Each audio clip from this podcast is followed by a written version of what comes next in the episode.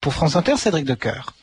Retrouvez toute l'actualité boursière, des informations sur les valeurs, les marchés et les sociétés, ou bien consultez votre sélection par téléphone sur le 3230, 34 centimes d'euros les minutes. 3230, France Inter au bout du fil. 14h03 sur France Inter, c'est l'heure de 2000 ans d'histoire. Patrice Gélinet, c'est à vous. Bonjour. Bonjour Claire et bonjour à tous. Aujourd'hui et demain, une histoire des pauvres en France.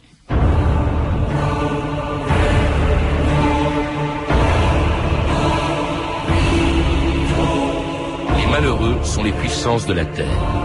Ils ont le droit de parler en maître au gouvernement qui les néglige. Saint-Just.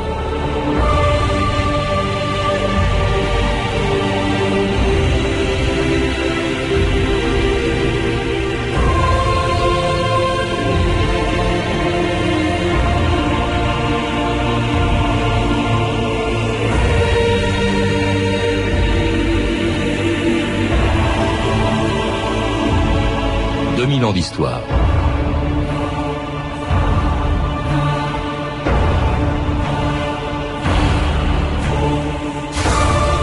Depuis les vagabonds du Moyen Âge jusqu'au SDF d'aujourd'hui, de Jean Valjean à l'abbé Pierre, les pauvres ont toujours inspiré deux sentiments contradictoires, la compassion et la peur de ce qu'Adolphe Thiers au XIXe siècle appelait la ville multitude. Les pauvres sont aussi des exclus et leur pauvreté la mesure de notre impuissance à éradiquer la misère, même dans les pays les plus riches du monde qui sont capables d'envoyer des hommes dans la Lune, mais pas de faire reculer la pauvreté.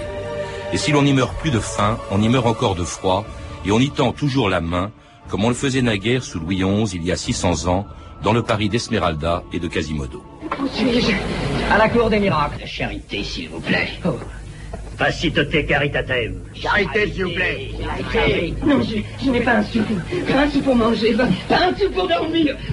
On ne te demande pas ta pauvreté, homme trop bien élevé. On te demande ta charité.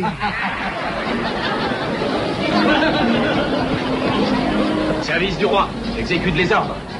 Allez, partez Chassez La place de grève est assez grande pour les baladins. Allez Pierre Pirard, bonjour. Bonjour. C'était un extrait du film Notre-Dame de Paris, la cour des miracles au Moyen Âge, tel que l'imaginait Victor Hugo. Alors la cour des miracles, elle n'existe plus aujourd'hui, mais enfin les pauvres, les mendiants sont toujours là, même dans les pays les plus riches du monde. Vous le rappelez dans un livre, Les pauvres et leur histoire, qui vient d'être publié chez Bayard, un livre que vous faites commencer en 1789, en rappelant bien sûr que la pauvreté est antérieure à la Révolution française. Oui, je commence à la Révolution française parce que les révolutionnaires, ceux qu'on appelle les révolutionnaires, en réalité, les députés aux États généraux, devenus députés à l'Assemblée nationale, qui constituent le tiers État, euh, écarte les, classes privilégiées, le clergé et la noblesse. En même temps, ils laissent tomber, si on peut dire, le quart-monde de l'époque. Ils appartiennent à la bourgeoisie. Et c'est le tiers-État qui va désormais être au conduite du, pays. Alors, le mot pauvreté recouvre aussi, vous le dites, des réalités très différentes, auxquelles on a donné des noms différents. Hein, les misérables, les indigents, les mendiants, les vagabonds. Il n'y a pas une, mais des pauvretés, Pierre Pirat. Oui, et il y a plusieurs mots d'ailleurs pour désigner le pauvre. le mot le plus ancien, celui qui est le plus connu, c'est le mot pauvre précisément, qui dans notre civilisation judéo-chrétienne a, connu une grande pérennité. Euh, on trouve dans la Bible, on trouve constamment dans l'Évangile, avec d'ailleurs un paradoxe euh, que vous avez indiqué il y a un instant, c'est-à-dire le pauvre, il faut être pauvre soi-même en esprit, mais en même temps, euh, le pauvre, il est écarté, je dirais, de la société même chrétienne. Et, même, ça veut dire pauvre ou pocus, ça veut dire qu'il travaille, mais qui n'a pas grand-chose. En fait, c'est pas, c'est pas le chômeur. à, l'époque, en tout cas. D'accord. Alors, il y a il inspire effectivement la compassion, il inspire la, la peur euh, et aussi euh, le secours euh, que lui apporte la charité chrétienne jusqu'à la Révolution. Hein. C'est essentiellement le, les institutions chrétiennes qui, qui vont aider les pauvres. Mais les historiens comme Pierre Chaunu euh, font remarquer qu'au euh, cours du règne de Louis XVI, c'est-à-dire dans les 20 années à peu près qui ont précédé la Révolution, il y a une baisse euh, non seulement de la pratique religieuse, mais également de, de la charité chrétienne. Les monastères sont vides, ils ont donc perdu leur vocation d'autrefois. Il y a également cette théologie de la compassion, ou plus exactement cette théologie qui veut que le pauvre se résigne, qui fait qu'il y a une espèce, si vous voulez, d'ailleurs on voit les naissances illégitimes se multiplient, multiplie, il y a là une barrière. Alors ça, c'est la révolution, c'est la raison, pardon, pour laquelle la révolution ne veut plus en entendre parler de cette charité euh, chrétienne. À voilà qu'apparaît le mot euh, philanthropie. Euh, c'est une révolution dont les pauvres, évidemment, attendaient beaucoup, puisqu'ils font partie du tiers-État. Or, pas du tout. En réalité, on s'est aperçu très vite que c'était une révolution politique, peut-être, mais pas du tout sociale. je crois que, en effet, je crois que cette révolution, d'abord, est généreuse, au moins dans les principes, puisque celui qui va constituer le comité de mendicité, c'est la Rochefoucauld-Liancourt, qui va multiplier les investigations, qui va créer l'assistance publique, et, et euh, l'assistance publique va créer les bureaux de bienfaisance. Mais en réalité, on se repose sur les communes, les 37 000 communes de France, pour essayer d'aider de, de, les pauvres sur, euh, sur le tas. Et puis surtout, on va, on va les livrer en réalité à la loi du marché. On interdit les coalitions, ce qui veut dire le droit de grève, les syndicats, hein, c'est la loi Le Chapelier. Euh, le droit au travail, il en a vaguement été question, puis on a laissé tomber. on l'a écarté. On écarte même les pauvres, d'ailleurs, du droit de vote. Vous le rappelez, Pierre Pierrard, avec cette distinction qui est faite entre les euh, citoyens actifs, ceux qui travaillent, qui ont une rémunération et une rémunération suffisante pour pouvoir voter. Un marque d'argent. Et, les passifs. Oui. Oui, oui, c'est une considération qui a scandalisé véritablement des gens. Vous aviez cité Saint-Just tout à l'heure, Robespierre. Les malheureux sont les puissances de la terre, disait Saint-Just. Exactement. Et, et, ces gens-là n'ont pas le droit de vote. Il faudra attendre 1848 et encore pour que les hommes, les mâles, aient, aient le droit de vote. 1945 pour les femmes. Alors il y a plusieurs, il y a toujours eu plusieurs critères à la pauvreté. Vous le rappelez aussi, euh, l'absence de travail, euh, l'absence des, des, logements, euh, mais aussi euh, l'absence, la faim, hein, la faim qui dès le 6 octobre 1789 avait poussé les Parisiennes à aller à Versailles pour y ramener le roi de France, la reine et le dauphin, surnommé le boulanger, la boulangère et le petit mitron pour les ramener à Paris. Les femmes de Paris sont en marche sur Versailles pour réclamer du pain. Mettez-vous en marche aussi pour l'honneur. Allons chercher la boulangère et le boulanger et le petit mitron.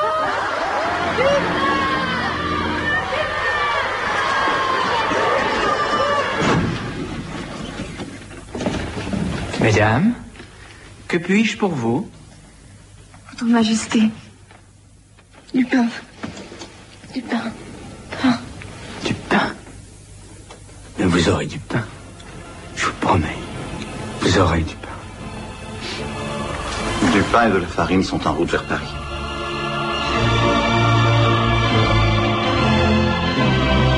C'était donc le 6 octobre 1789, l'arrivée du pain, mais aussi de la famille royale à Paris, ramenée par ces femmes de Paris qui sont allées le chercher à, Versailles. Euh, c'est important ce passage qu'on vient d'entendre parce que euh, le premier critère même jusqu'à aujourd'hui, quand on interroge les Français, le premier critère de la pauvreté, ils disent toujours, c'est la faim. Et la faim au XIXe siècle, même si aujourd'hui le pain ne manque plus, la faim au XIXe siècle, c'est d'abord le pain, et le pain qui est même à l'origine, dans l'absence, et même à l'origine de plusieurs, de toutes les révolutions de la première moitié du XIXe siècle, Tout Pierre Pirard. Tout à fait. Il n'y a plus de famine comme autrefois, il y a beaucoup de disettes. C'est-à-dire que si une moisson comme celle de 1788 a été détruite, il n'y a pas de produit de remplacement, si on peut dire. La circulation se fait mal, et les gens manquent de pain. Vous l'avez dit il y a un instant, l'année 1789 a été marquée par le cri euh, j'ai faim en réalité. Il y avait une récolte désastreuse en, oui. 88. Euh, oui. euh, les, les, premières, vous le rappelez aussi, les, les, premiers morts pratiquement de la Révolution française dès le mois de juillet, juste après la prise de la Bastille, et, ça a et, été l'intendant de Paris, Berthier de Sauvigny, qu'on égorge parce qu'on croit qu'il accapare du pain. Et un historien me faisait remarquer que la foule qui s'est précipitée vers la, la Bastille du faubourg, à partir du faubourg Saint-Antoine est une foule qui avait faim. Il n'y avait pas de ravitaillement euh, dans Paris depuis plusieurs jours. Alors il y a eu encore des, des grandes crises pendant toute la Révolution. Oui. Il y a eu une année terrible qui était 1795 aussi, oui. je crois. Euh, la Révolution de 1830, à bien des égards, est elle aussi due à une... En fait, toute les, la courbe du prix du pain euh, correspond, quand elle est en, en, pointe, quand elle est en hausse, quand le prix du pain est élevé, à toutes les révolutions du début du, du 19e siècle. Il y a eu celle de 1830. Il y en a une qui a juste suivi en 1831, euh, qui n'est pas à proprement parler une révolution de la faim, euh, mais quand même de la pauvreté. C'était la, la, révolte des canuts, Pierre Pirard. Vous pouvez nous oui, ça, ça rejoint le, la politique libérale des gens qui ont fait la révolution, c'est-à-dire que les canuts, qui sont des ouvriers ou des, des patrons euh, qui travaillent la soie, donc le, le tissu de soie à Lyon, euh, ont vu leurs tarifs baisser d'une façon, euh, je dirais, unilatérale. Ils veulent réclamer, ils veulent obtenir un salaire supplémentaire, un, salaire décent, et ils ne trouvent pas, si on peut dire, de, gens avec qui discuter. Le, patronat, euh, qui n'a pas devant lui de syndicat, comme en 1884, euh, fait mine d'abord d'accepter, et puis ensuite c'est l'écrasement. L'écrasement qui, bien entendu, provoque la révolte, et une révolte sanglante, puisqu'il y a des morts des deux côtés.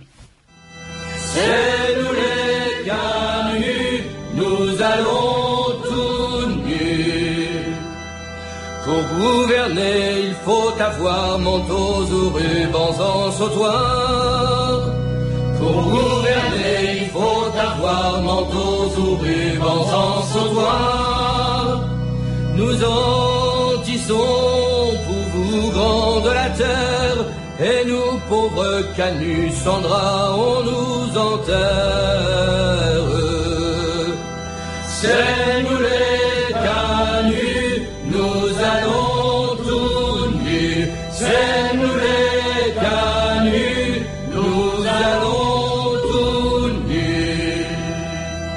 Mais notre règne arrivera quand votre règne finira. Mais notre règne arrivera quand votre règne finira.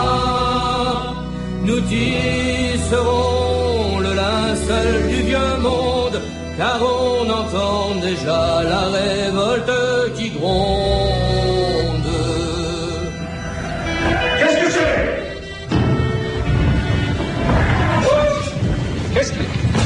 Nous sommes une délégation d'ouvriers du bâtiment.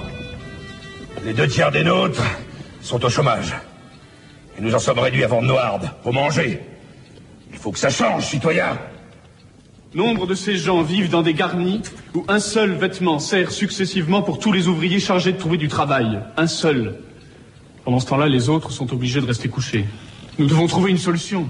Pas sous la menace des fusils. J'exige une loi qui garantisse le travail pour tous. Et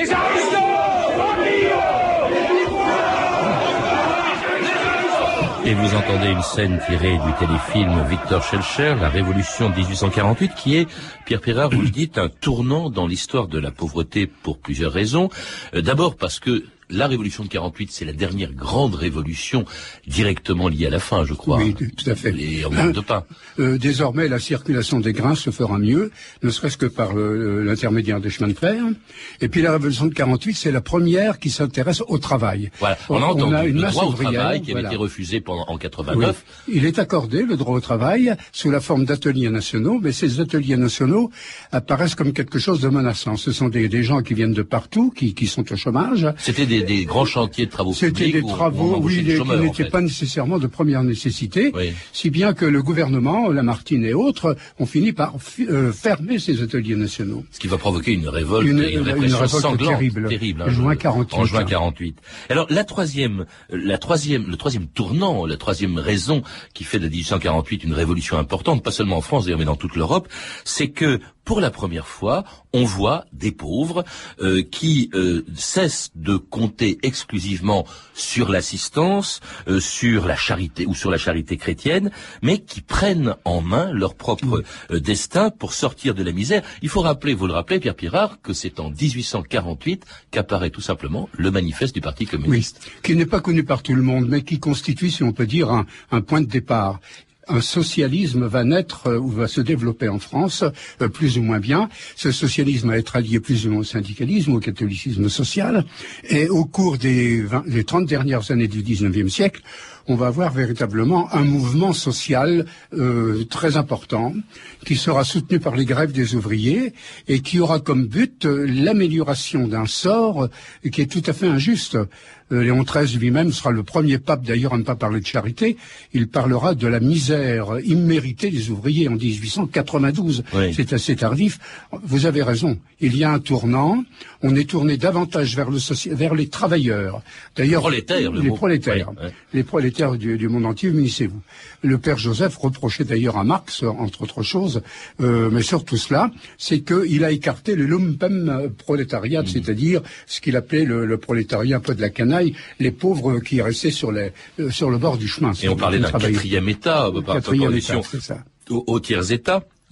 Euh, c'est aussi l'époque où on commence à en avoir peur, puisqu'il y a eu cette fameuse révolution de juin 48, quand les ateliers nationaux étaient On a fermés. peur, on a peur. Hein, on a peur. Il y a, il y a quand même également, parce que vous évoquiez le pape, vous évoquiez la religion, on évoque bien sûr les théoriciens socialistes. Il y en a un qui, qui s'intéressait beaucoup, qui est Proudhon, et qui s'intéressait beaucoup à un empereur qui était Napoléon III et qui avait, c'était, avait entrepris, est-ce que c'était vrai ou purement démagogique, mais avait entrepris d'éteindre le paupérisme. Il avait écrit un livre qui s'appelle L'extinction du paupérisme. Oui, avant d'être empereur, avant d'être président même de la République, Napoléon, Louis Napoléon était à Londres et il avait été plus ou moins influencé par les Saint-Simoniens. Vous savez, par tous ces, ces grands mouvements utopiques, euh, euh, Saint-Simon, euh, euh, Cabet, etc., qui imaginaient que dans un laps de temps court, euh, le paupérisme allait disparaître. Et euh, chez Napoléon III, il y a à la fois du cynisme et en même temps de l'utopie. Cette utopie qu'il traduit dans ce, ce bouquin qui a eu un certain succès d'ailleurs, l'extinction du paupérisme. qui c'est surtout qui a régressé, il s'est pas, il n'a pas disparu bien sûr, grâce à, à l'essor économique du, du Second Oui, oui, Empire, tout à fait. euh, après lequel quand même, eh bien euh, le paupérisme, plutôt les pauvres, on les retrouve à nouveau sur des barricades après la chute de l'Empire pendant la Commune de Paris en 1871. Nous, les membres élus du comité central de la garde nationale, désormais élus de la commune par la volonté du peuple de Paris, ici présent, remettons au nom du comité central, entre les mains du conseil de la commune, le pouvoir que les événements nous avaient confié. C'est vraiment, moi j'ai été 4 mois dormir dehors et maintenant un. C'est la vraie révolution les ouvriers. Une révolution pour nous. Pour la commune et la misère et la misère. Mort à la misère. Et c'était donc la Commune de Paris, d'après le film de Peter Watkins, euh, Mort à la misère. hein. Ça, c'est toujours, toujours été le, le grand rêve, le grand prétexte aussi des révolutions, même si dans le cas de la Commune de Paris, Pierre Pirard, il ne s'agit pas à proprement parler, ou en tout cas pas seulement, même si ce sont des pauvres qui sont sur les barricades, d'une révolution de la misère. Absolument. D'ailleurs, Karl Marx considère la Commune de Paris comme euh, l'événement social le plus important du 19e, sinon de, de l'époque moderne. Il ne faut pas oublier que Paris a subi pendant plus de trois mois, en plein hiver, le siège des Prussiens. On a vé- véritablement sucé son pouce, enfin, on n'a pas- on n'a pas mangé. Et c'est surtout les quartiers pauvres qui Ah, ont la famine était terrible, La famine On a mangé était le zoo de terrible. Vincennes. Oui. Et puis, deuxième siège de Paris par les Versaillais. Les, les gens, ceux qui souffrent pendant la commune, ce sont véritablement les quartiers pauvres. Et il faut pas oublier que lorsque la commune est terminée, avant la grande répression, il manque à Paris 100 000 ouvriers qui sont dispersés, qui sont partis, sont enfuis ou qui vont être, être arrêtés. Il s'agit de quelque chose de vraiment populaire. Oui, mais quand je dis que ce n'est pas seulement la pauvreté qui est à l'origine, il y a aussi un- une espèce de réflexe patriotique, le refus de la paix Voilà, qui, accepte, tout à fait, c'est très patriotique. Oui. Et, et c'est très communal, c'est-à-dire c'était la volonté pour la, la commune de Paris, la municipalité de Paris, d'avoir une autonomie à l'intérieur de l'État français. Il y avait même un traité qui avait été prévu entre Versailles et Paris qui n'a jamais été appliqué. Versailles a décidé tout simplement d'écraser les communards. Alors, écrasé, hein, ça a été tragique, puisque vous le rappelez, il y a eu quand même 20 000 communards tués au combat, puis fusillés. alors, les, ceux qui sont partis, ceux qui ont été transportés, comme on dit. Et puis alors- Imaginez la famille pendant ce temps-là. Et, et par un homme qui parlait euh, de, de la, euh, je l'ai dit tout à l'heure, qui, qui parlait de la pauvreté ou des pauvres en disant la ville multitude. Ce qu'il y a d'extraordinaire quand on vous lit Pierre C'est que les pauvres, au fond, de, de tout, à toutes les époques, ont toujours évidemment suscité la compassion, on l'a évoqué, mais aussi la peur. La peur Oui. de quoi? Euh, Pourquoi la- le pauvre fait-il peur La, la peur de la révolte, la, la peur d'abord il y a la peur du pauvre lui-même. Oui, le pauvre lui-même a peur. Deuxièmement, euh, il faut imaginer le pauvre tel, tel qu'il a été jusque presque au milieu du XXe siècle, dépenaillé. Euh, ce- celui qui est représenté sur la couverture de mon livre est tout à fait Mhm. significatif. Il fait peur parce qu'il est laid. Il est laid, il est sale, et donc, euh, si vous voulez, on s'écarte de lui. D'ailleurs, c'est encore un petit peu vrai maintenant. Oui, c'est même il a peur. vrai, oui. Et on a peur qu'il se révolte également. On a peur parce qu'il ne fait pas partie euh, des, des cadres de la société, j'allais dire, euh, bourgeoise chrétienne. Euh, ce- ceci est tout à fait marquant. On a peut-être peur aussi en le voyant de devenir pauvre. Oui, C'est exactement. ça, c'est ce que l'on Oui, risque de oui, devenir, oui. qu'on voit euh, dans Il a peur du regard des autres. Je cite euh, le, le cheval d'orgueil en particulier, qui se passe en Bretagne. Vous aviez les mendiants locaux qui venaient à la maison. Le père enlevait sa casquette pour recevoir le mendiant.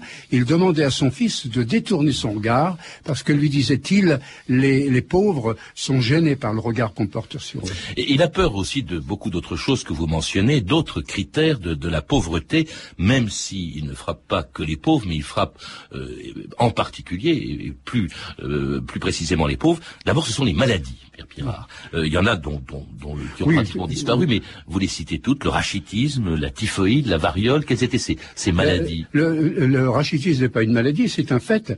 On a étudié par exemple ceux qui tir- tiraient au sort. Le mauvais numéro se faisait remplacer euh, dans le service militaire. Avant Oui, parce qu'on tirait au sort, il y, avait, 1880. il y en avait qui échappaient Oui, par alors le tirage on a au fait le calcul, on a, on a considéré que ceux qui remplaçaient étaient très souvent des rachitiques, c'est-à-dire des gens qui n'avaient pas de fortune, mais qui en même temps avaient une petite taille, Vous avez le, les, les grandes maladies comme la coqueluche, par exemple, les grandes maladies infantiles ou la méningite frappent beaucoup plus les pauvres, les enfants pauvres, que, que les riches, qui sont frappés également. Le choléra, c'est vraiment l'épidémie des pauvres, étant évident que d'autres sont frappés également par le choléra. Le choléra ne connaît pas de véritable frontière. Mais Enfin, les chiffres sont là. Le choléra de 1832, qui à Paris a fait une trentaine de mille de- de morts, euh, a frappé essentiellement soit le centre de Paris d'Avancement, c'est-à-dire l'île de la Cité, les, qui étaient de véritables bouges, ou les quartiers populaires de l'Est. On, on a des chiffres rue par rue, où vous avez sur euh, la même rue 50 morts, 60 morts, dans des conditions terribles. Et ensuite, comment on les, on les jetait, un peu comme les cadavres d'Auschwitz, si vous voulez. On se dépêchait, on avait peur du cadavre, on avait peur de la, de la pestilence, d'où des fosses communes à- avec trois, trois, trois épaisseurs. Autre grand fléau dont vous parlez beaucoup et qui est un peu oublié aujourd'hui, même s'il y a une petite résurgence, il réapparaît toujours dans les milieux po- populaires et pauvres, c'est la tuberculose, Pierre Pirard. La tuberculose, oui. Le, le grand fléau du oui, 19e euh, qu'on- début qu'on 20e. appelait, oui, au- de différents noms au XIXe siècle. Euh, J'avais euh, constaté que, par exemple, à Lille, qui était une ville ouvrière, essentiellement ouvrière, pendant l'occupation allemande de 1914-18, on a décelé, euh, Calmette a décelé 7, 8 000, à peu près 8000 tuberculeux. La plupart sont morts d'ailleurs pendant. Ce n'est pas le, le fait simplement de l'occupation, c'est le fait que la tuberculose était une, une- un véritable fléau des quartiers populaires. Et souvent euh, dû à des conditions de logement insalubre. Autre caractéristique euh, sur laquelle vous insistez beaucoup, Pierre Pierrard, c'est effectivement l'absence de logement, plutôt à l'époque des logements euh, insalubres, vétustes, et aussi ce qu'on appelait, ça c'est un mot qui a, qui a disparu, qu'on a un peu oublié aujourd'hui, même si le, la chose existe encore, c'est ce qu'on appelait les garnis au 19e Les garnis, l'a c'est très entendu tout à l'heure dans, caractéristique. dans oui, tout à fait, oui. C'est quelque chose d'assez euh, étonnant. Un, on voit ça dans les, les anciens bottins, si vous voulez. Les garnis ce sont des chambres particulières qui coûtent relativement cher, mais dans la plupart des cas, il s'agit de, j'allais dire, de dortoirs qui peuvent contenir 150 lits, sont tenus par une bonne femme, un petit peu à la Balzac, si vous voulez, pour un prix relativement élevé. Et, qui, et ce sont les gens qui viennent de la Creuse, qui viennent de partout, qui logent là, sont des hommes, généralement, qui logent là, euh, pendant qu'ils travaillent à Paris, retournent chez eux, et ils, ils n'ont pas le droit de prendre des bagages, ils sont absolument démunis, dans, dans le sens le plus physique du terme. Vous vous rappelez d'ailleurs aussi une chose, je ne sais pas si ça existait encore fin 19e, mais il y a eu pendant longtemps, c'était avant la Révolution, je crois, les vagabonds, parce que vous parlez de déplacement, mais les vagabonds peur étaient du assujettis vagabond. à un passeport. Euh, Oui, intérieur oui, oui. hein, pour se déplacer d'une ville en Oui. ville et puis ils devaient respecter les étapes c'est d'ailleurs Ah quelque chose qu'on voit je aussi crois assez bien quelque chose que j'ai découvert aux archives nationales. Vous avez des, des cartons entiers contenant des passeports d'indigence, on appelle ça passeports d'indigents.